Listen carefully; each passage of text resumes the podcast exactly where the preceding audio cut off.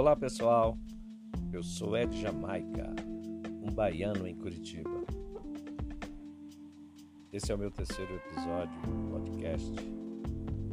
Vou continuar contando mais histórias sobre a minha vida e da minha família. Valeu! Vem comigo!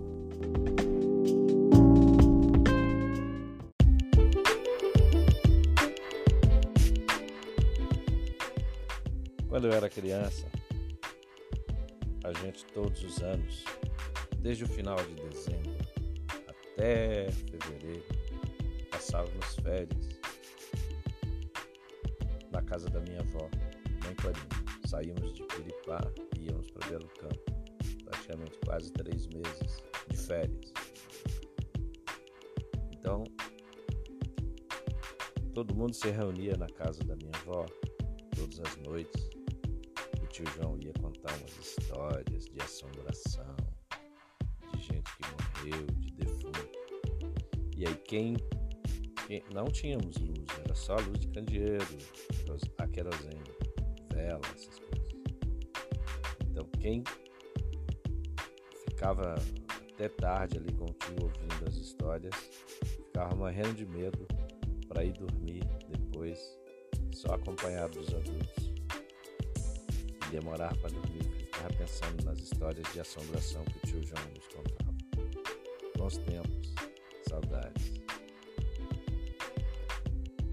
Como vocês sabem, o nordestino, o baiano em geral, adora receber todo mundo na cozinha, perto da comida, perto de tudo, onde todos se reúnem ali, todos conversam, comem, bebem. E é uma algazarra, uma festa sempre. E a nossa família sempre foi assim, nunca foi diferente. Na casa de todo mundo, todo mundo se reúne, sempre na cozinha. Então essas histórias de assombração e coisa, o tio João nos contava na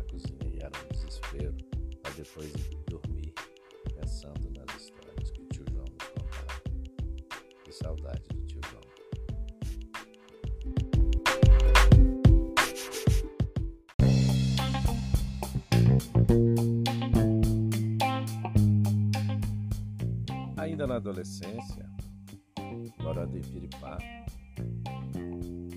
depois que o pai faleceu, aí a gente, a família toda, os irmãos, a, a gente foi para a igreja, aí tinha um grupo de jovens, os escoteiros, tocar violão a vida da gente se transformou porque não, tinha mais, não tínhamos mais o nosso pai.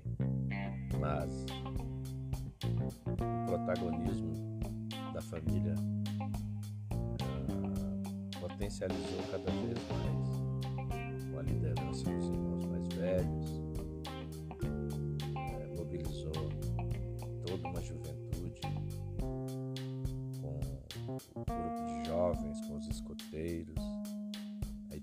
também tinha teatro na igreja, tinha o futebol, tinha os acampamentos na beira do rio. E ali a, a gente também aprendeu muita coisa de como conviver com todos. Essas histórias nos fizeram seguir em frente, uh, sempre protagonizando, sempre sendo liderança com jovens, com adolescentes, transformando a vida da nossa cidade, da cidade onde a gente vivia, daquela comunidade, tanto na igreja como na escola. Então, até hoje, os sobrinhos, os filhos de todos os, os meus irmãos, minha filha, toda a família continua sendo protagonista naquilo que faz nos lugares onde vivem. Isso vem da nossa formação lá de infância, lá de Piripá, também de Belo Campo.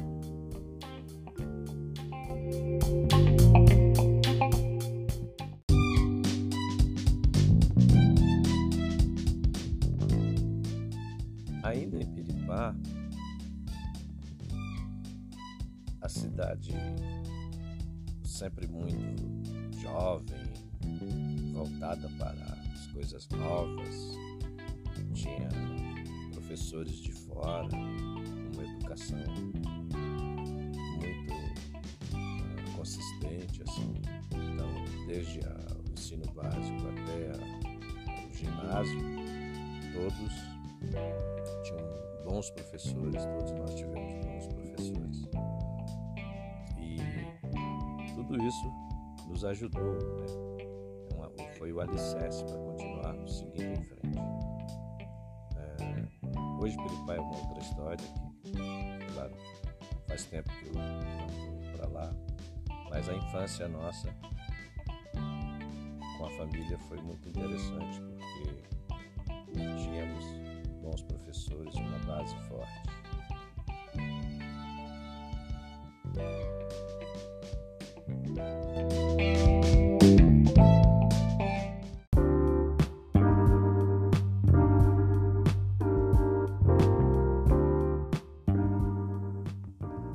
Quando minha mãe, mãe e pai vão para vão de Belo Campo para Piripá,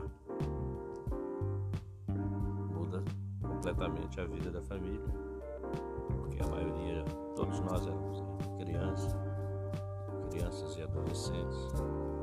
Minha mãe teve dez filhos. Desses dez, sobraram sete, três morreram.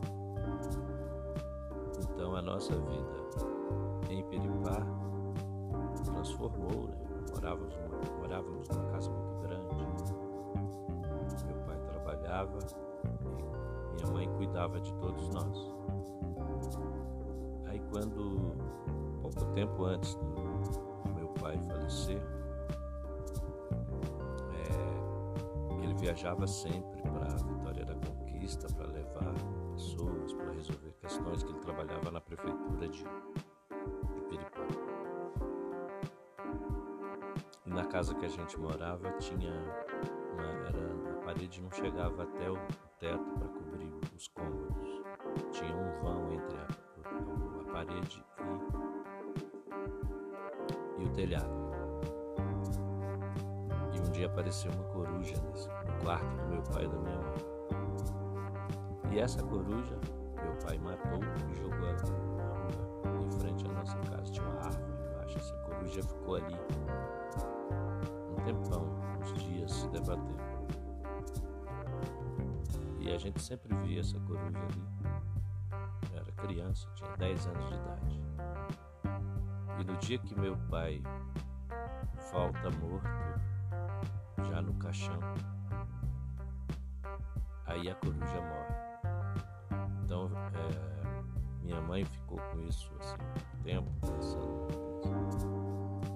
E a gente, eu até hoje penso nisso assim, como, sei lá, eu tenho as coisas, medo de coruja, justamente por causa dessa história. Que a coruja só morreu depois que meu pai chegou morto. Não sei se ele foi, ela estava ali para avisar alguma coisa. E foi muito estranho essa história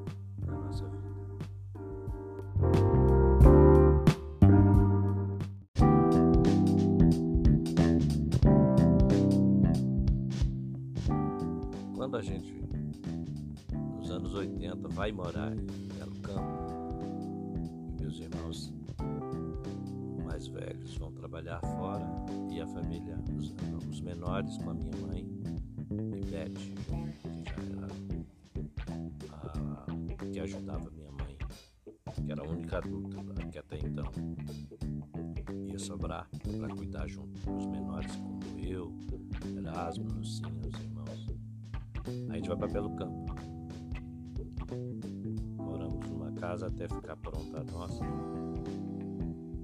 E aí também vamos para a igreja, protagonismo, grupo de jovens, futebol, teatro, toda uma liderança, protagonismo como sempre foi em Peripá. Em Belo Campo também a gente faz isso. Foi muito legal. Tivemos bons momentos nosso amigo com as freiras e uma, um grandes, é, uma grande quantidade de jovens é, que até então não participavam e começam a participar. E, e houve uma transformação bem legal na cidade, assim, com a participação de todos. E nos fins de semana depois, no sábado à noite, depois do, da reunião do grupo de jovens, todos íamos para a boate de Conhacão. Tio Du, que é um dos irmãos da, da minha mãe, também já faleceu.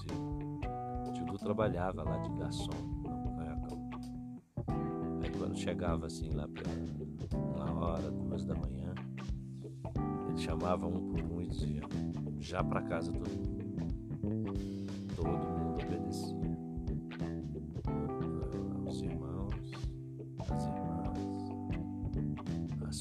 Os primos. Ele juntava todo mundo já, todo mundo já para casa, para casa, que aqui agora não é mais um ambiente para vocês. Todo mundo obedecia de, de uma forma respeitosa e todo mundo ia para casa.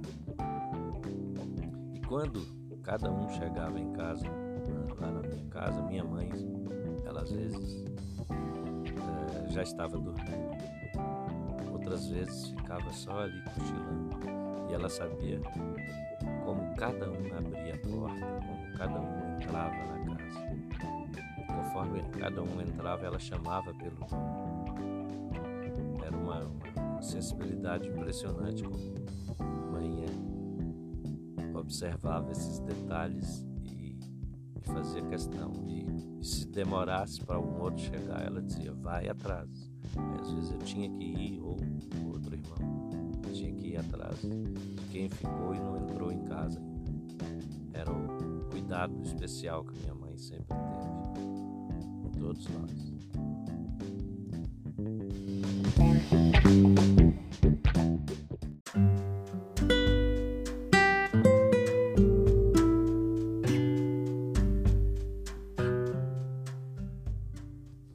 Apesar de viver um, 20 anos depois que meu pai faleceu. Minha mãe nunca perdeu o senso de bom humor, frases bem específicas. Chamava todo mundo de Zezinho e Dona Maria, ou Maricota ou Mariquinha. Tinha sempre um carinho especial com os nossos amigos, com quem quer que chegasse na nossa casa, sempre muita atenção. Abel tinha frases especiais sempre. É, além de chamar as pessoas com o nome de Mariquinha, de Zezinho. Ah, também as frases dela. Vocês fiquem aí que eu tenho meus compromissos. E mandava, dava, dê tchau, ia embora. Ia passear, ia pra igreja, ia pro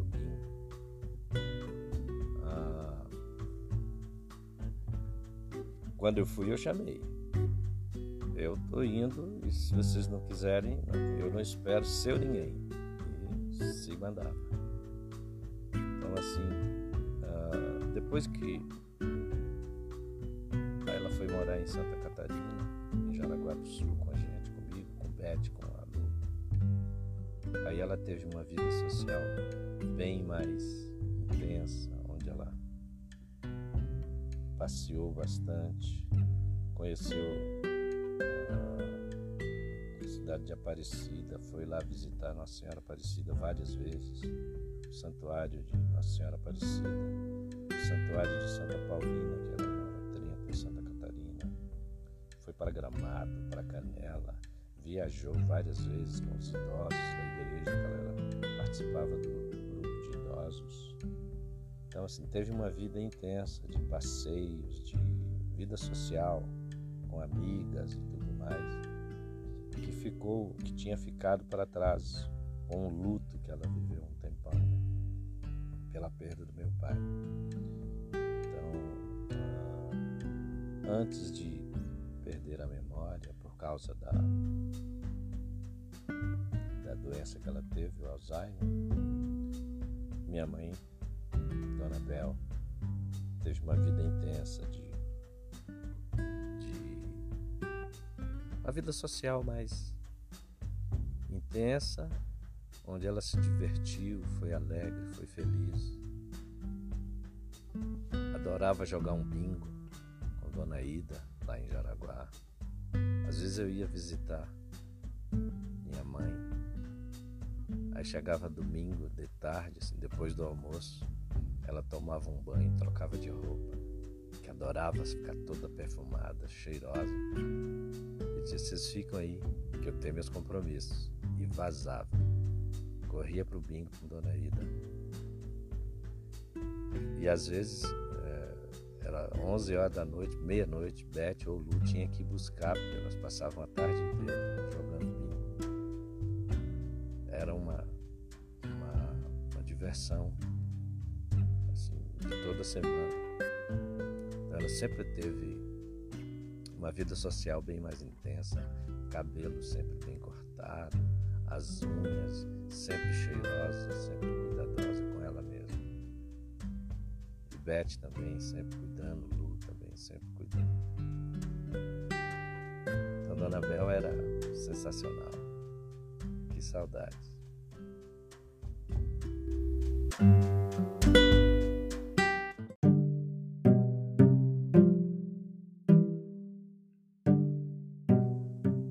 Tinha outra. Quando a gente estava assim, todo mundo lá na, na sala ou no quintal ou na, na calçada em frente à casa, conversando com as pessoas, aí de repente é, ela virava para Betinha ou para um de nós e disse, vai lá dentro, fecha a casa, vê o que está acontecendo, que a casa está entregue ao João do Campo. Até hoje, ninguém das famílias sabe quem é João do Campo, mas era uma frase que Dona Bel sempre dizia. Vai lá, Betinha, vai, neném. Ou vai qualquer outro dos irmãos. Vê tá, como é que tá lá dentro, a casa tá entregue ao João do Campo. Frases de Dona Bel, frases de manhã. Saudades. Bonitinha.